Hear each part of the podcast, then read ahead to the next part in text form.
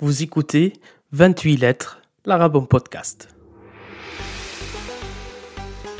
Le premier podcast destiné aux francophones qui apprennent l'arabe. Je m'appelle Ahmad, ancien prof d'arabe, lassé de la manière d'enseigner les langues en France. J'ai créé ce projet sonore pour te faire découvrir l'arabe autrement. Entre anecdotes, conseils et stratégies, nous allons naviguer sur les eaux de ton apprentissage. Prêt à embarquer? Alors, largons les amarres. Mais avant, si tu aimes ce podcast, n'hésite pas à le partager sur les réseaux sociaux. Tu peux aussi laisser une note et un commentaire sur Apple Podcast ou sur ta plateforme d'écoute si elle te le permet. Ahlan wa dans ce huitième épisode de 28 lettres, l'arabe en podcast. Je commence aujourd'hui par un chiffre, le chiffre 7, c'est mon anniversaire, parce que je suis né le septième jour du septième mois de l'année.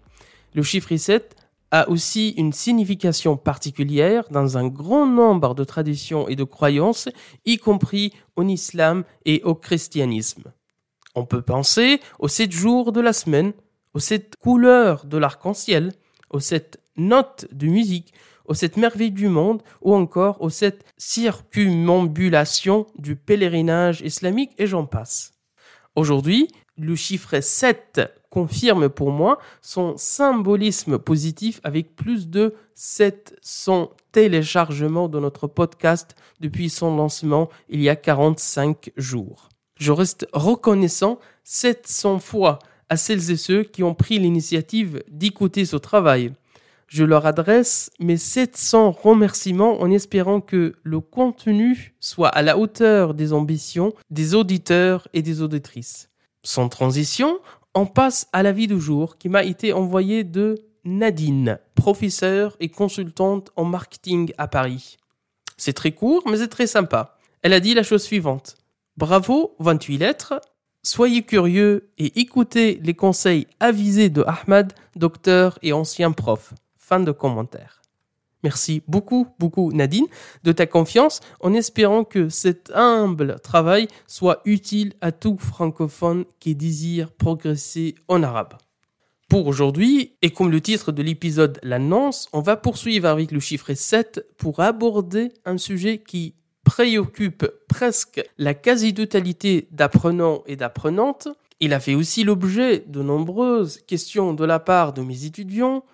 C'est l'oral, l'épineuse question, l'épineux problème de l'oral. Comment progresser en expression orale?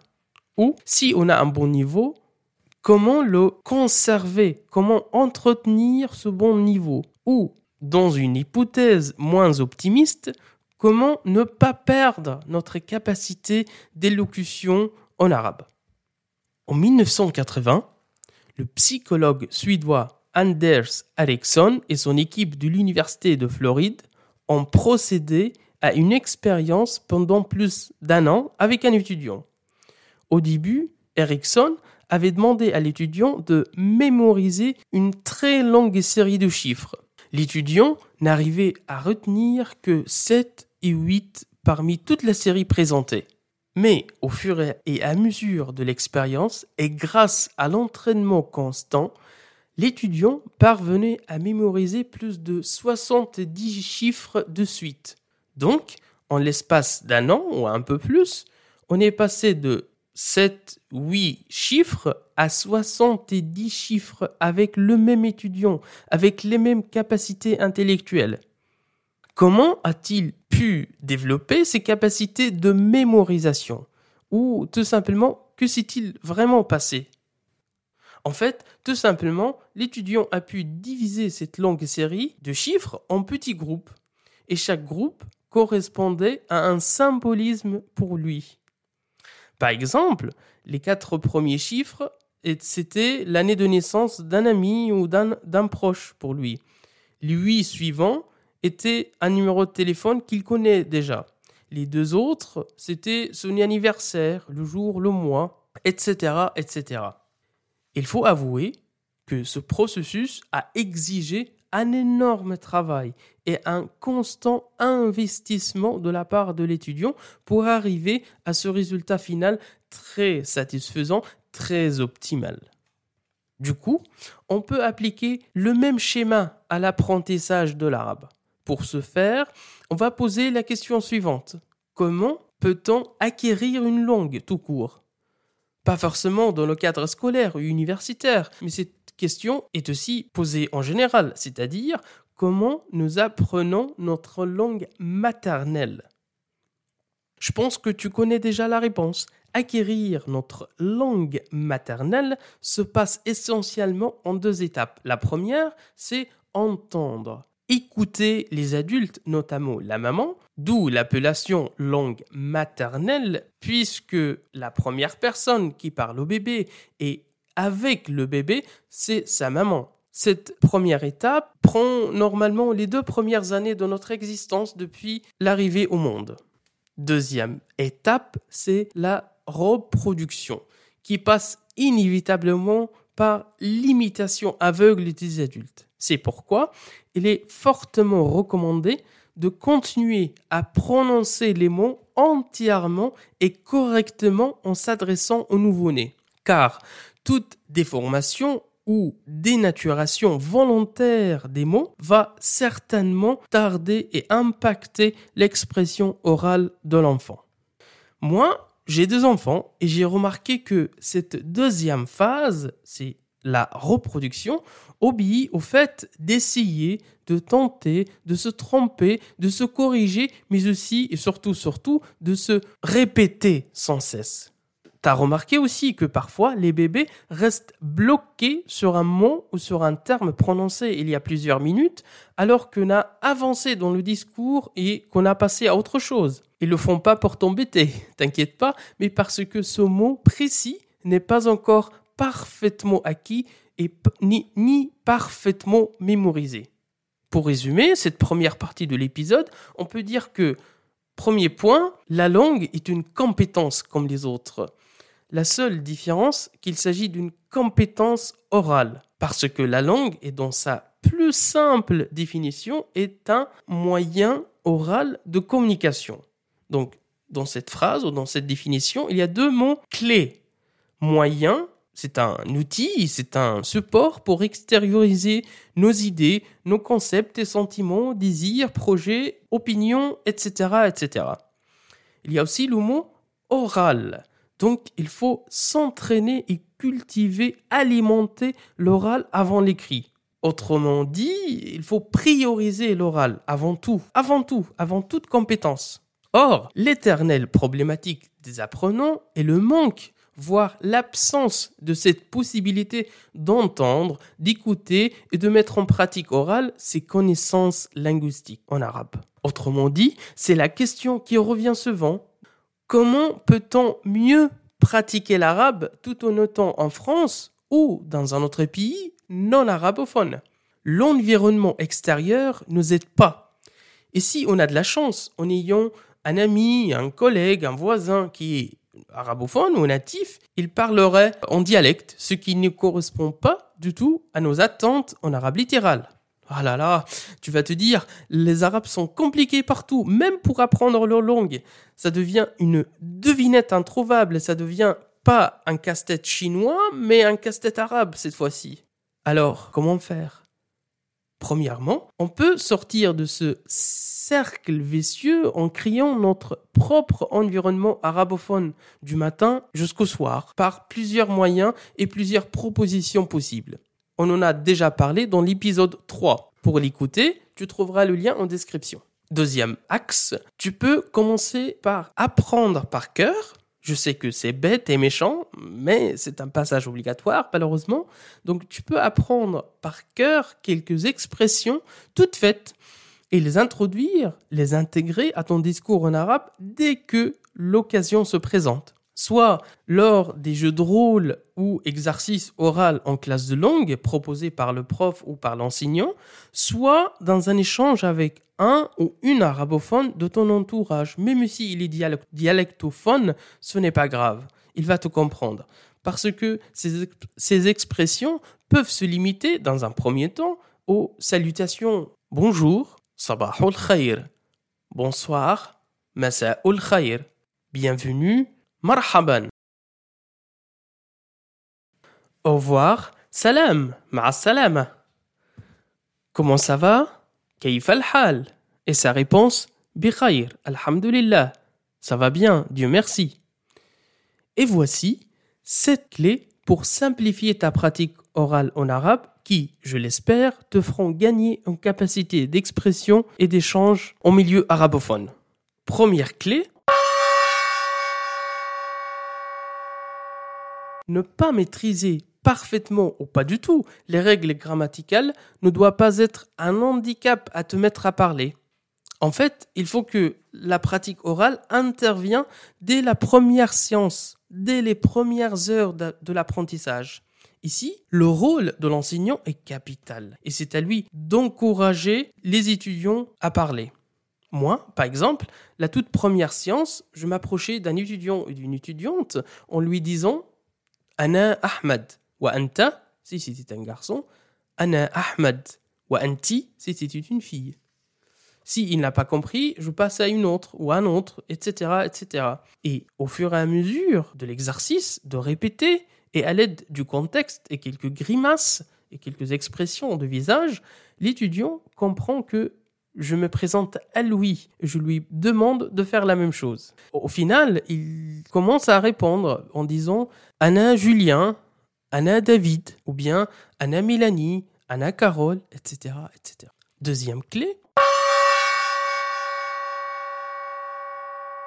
l'entretien permanent et constant de cette pratique orale peut te faire l'économie d'apprendre par cœur les longs tableaux de désinence et de déclinaison. Pourquoi? Parce que ton discours sera conforme aux règles et à l'usage commun des natifs, même si tu pas étudié la grammaire de manière scolaire. La preuve, tu as appris ta langue maternelle sans manuel, sans cours, sans prof, sans devoir, sans exercice, etc.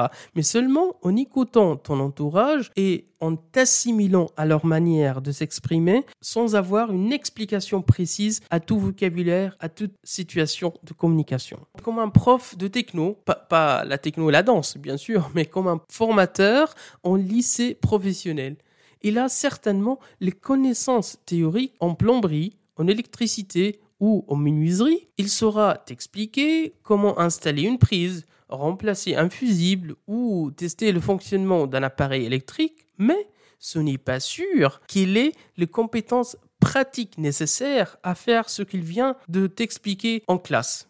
Pour l'arabe, c'est la même chose. Ce qui compte avant tout, c'est le côté pratique. C'est de pouvoir comprendre et se faire comprendre. C'est tout. Troisième clé. Apprendre une langue se fait en quatre étapes successives, l'une après l'autre, qui sont écouter, parler, lire et écrire. Encore, écouter, parler, lire et écrire, dans l'ordre. Quatrième clé. Acquérir de l'aisance à l'oral ne se fait qu'en écoutant des sources et des enregistrements prononcés par des natifs. Dans cette optique, le support audiovisuel sont un choix très stratégique et accessible à tous et à tous via Internet aujourd'hui. Aussi, les films arabes sous-titrés en français ou en ta langue sont également un bon outil. Pourquoi? Parce que tu écoutes la langue arabe prononcée par les acteurs et les actrices, mais en même temps, tu n'es pas complètement largué dans les événements et dans l'histoire du film grâce au sous-titrage. Et dans une étape assez avancée de ton apprentissage, tu peux cacher le sous-titrage pendant 10 minutes ou 15 minutes pour voir si tu as bien compris ou pas. Et en fonction de ce résultat, tu peux diminuer si t'as pas vraiment trop compris ou augmenter cette partie sans sous-titrage pour voir qu'est-ce que ça va donner. C'est toi qui vois dans ces cas-là. Cinquième clé. Ce qu'on appelle support authentique, c'est-à-dire qui n'ont pas été conçus pour des fins didactiques ou pédagogiques, mais plutôt pour une consommation au quotidien, comme les chaînes télévisées arabes, euh, Al Jazeera, France 24, BBC Arabic, Russia Today, etc., les stations de radio ou les sites internet. elles sont à, à être consultées. Pourquoi? Parce que ils te donnent le contexte d'usage d'une telle expression ou d'un tel terme, puisqu'ils les présentent de manière tout à fait naturelle et sans artifice. Parce que on peut pas apprendre l'arabe comme langue sans assimiler tout le bagage social, culturel et civilisationnel qui va avec. Sixième clé. Cette pratique orale est indépendante de la maîtrise de la grammaire qui pourrait être repoussée à une étape postérieure de l'apprentissage ou carrément réservée aux futurs spécialistes en langue et littérature arabe. Car, et comme le bébé apprend sa langue maternelle, tu vas acquérir la compétence orale par la voie de la reproduction et de l'imitation fidèle. En fait, ce qui est demandé, c'est d'apprendre l'arabe et non pas d'apprendre sur l'arabe. Septième et dernière clé pour aujourd'hui. Apprendre à parler arabe devrait être présenté, travaillé et expliqué uniquement en arabe et sans recours à aucune autre langue. Il est indispensable que l'apprenant acquiert la logique de la langue arabe dans ses structures et formulations dès le départ. Par exemple, une idée toute simple. Pour exprimer l'absence d'un être qui m'est cher, je dis en arabe aftaqiduka si c'était un homme, aftaqiduki pour une femme. Donc l'idée est formulée à partir de pronoms personnels je, à partir de la première personne du singulier. Par contre, son équivalent en français serait tu me manques. Donc on voit bien que l'idée est conçue et exprimée à partir de l'autre, de la deuxième personne. Tu me manques. Et pour finir, j'ai envie de dire que de nombreux apprenants et apprenantes se focalisent principalement sur la mémorisation de maximum de vocabulaire en arabe, comme les étudiants de l'expérience qu'on a citée au début de l'épisode. Or, retenir beaucoup de mots ne sert strictement à rien si tu n'es pas en capacité de les intégrer correctement à tes échanges et expressions orales. Rappelle-toi que la mémorisation n'est pas une fin en soi, mais plutôt un moyen. La vraie rencontre avec un nouveau vocabulaire, ce n'est pas le jour où tu l'as appris en classe, mais plutôt c'est la fois où tu as pu l'utiliser conformément au contexte. La semaine prochaine, on abordera une autre idée reçue sur l'arabe. Est-il une langue particulièrement difficile? Ces sons sont-ils vraiment imprononçables correctement et dans une perspective plus optimiste, peut-on un jour effacer notre accent occidental et se faire passer pour un arabe? On parlera de tout ça et encore plus mercredi prochain. D'ici là, je te souhaite une excellente matinée, après-midi ou soirée, selon ton moment d'écoute. Salut Merci de ne pas avoir quitté le navire en pleine mer. J'espère que tu es maintenant arrivé à bon port.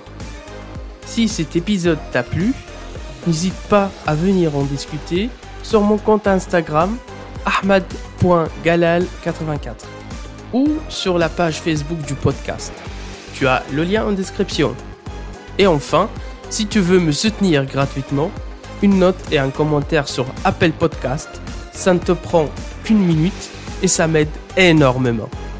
À très vite sur Instagram, sinon à mercredi prochain.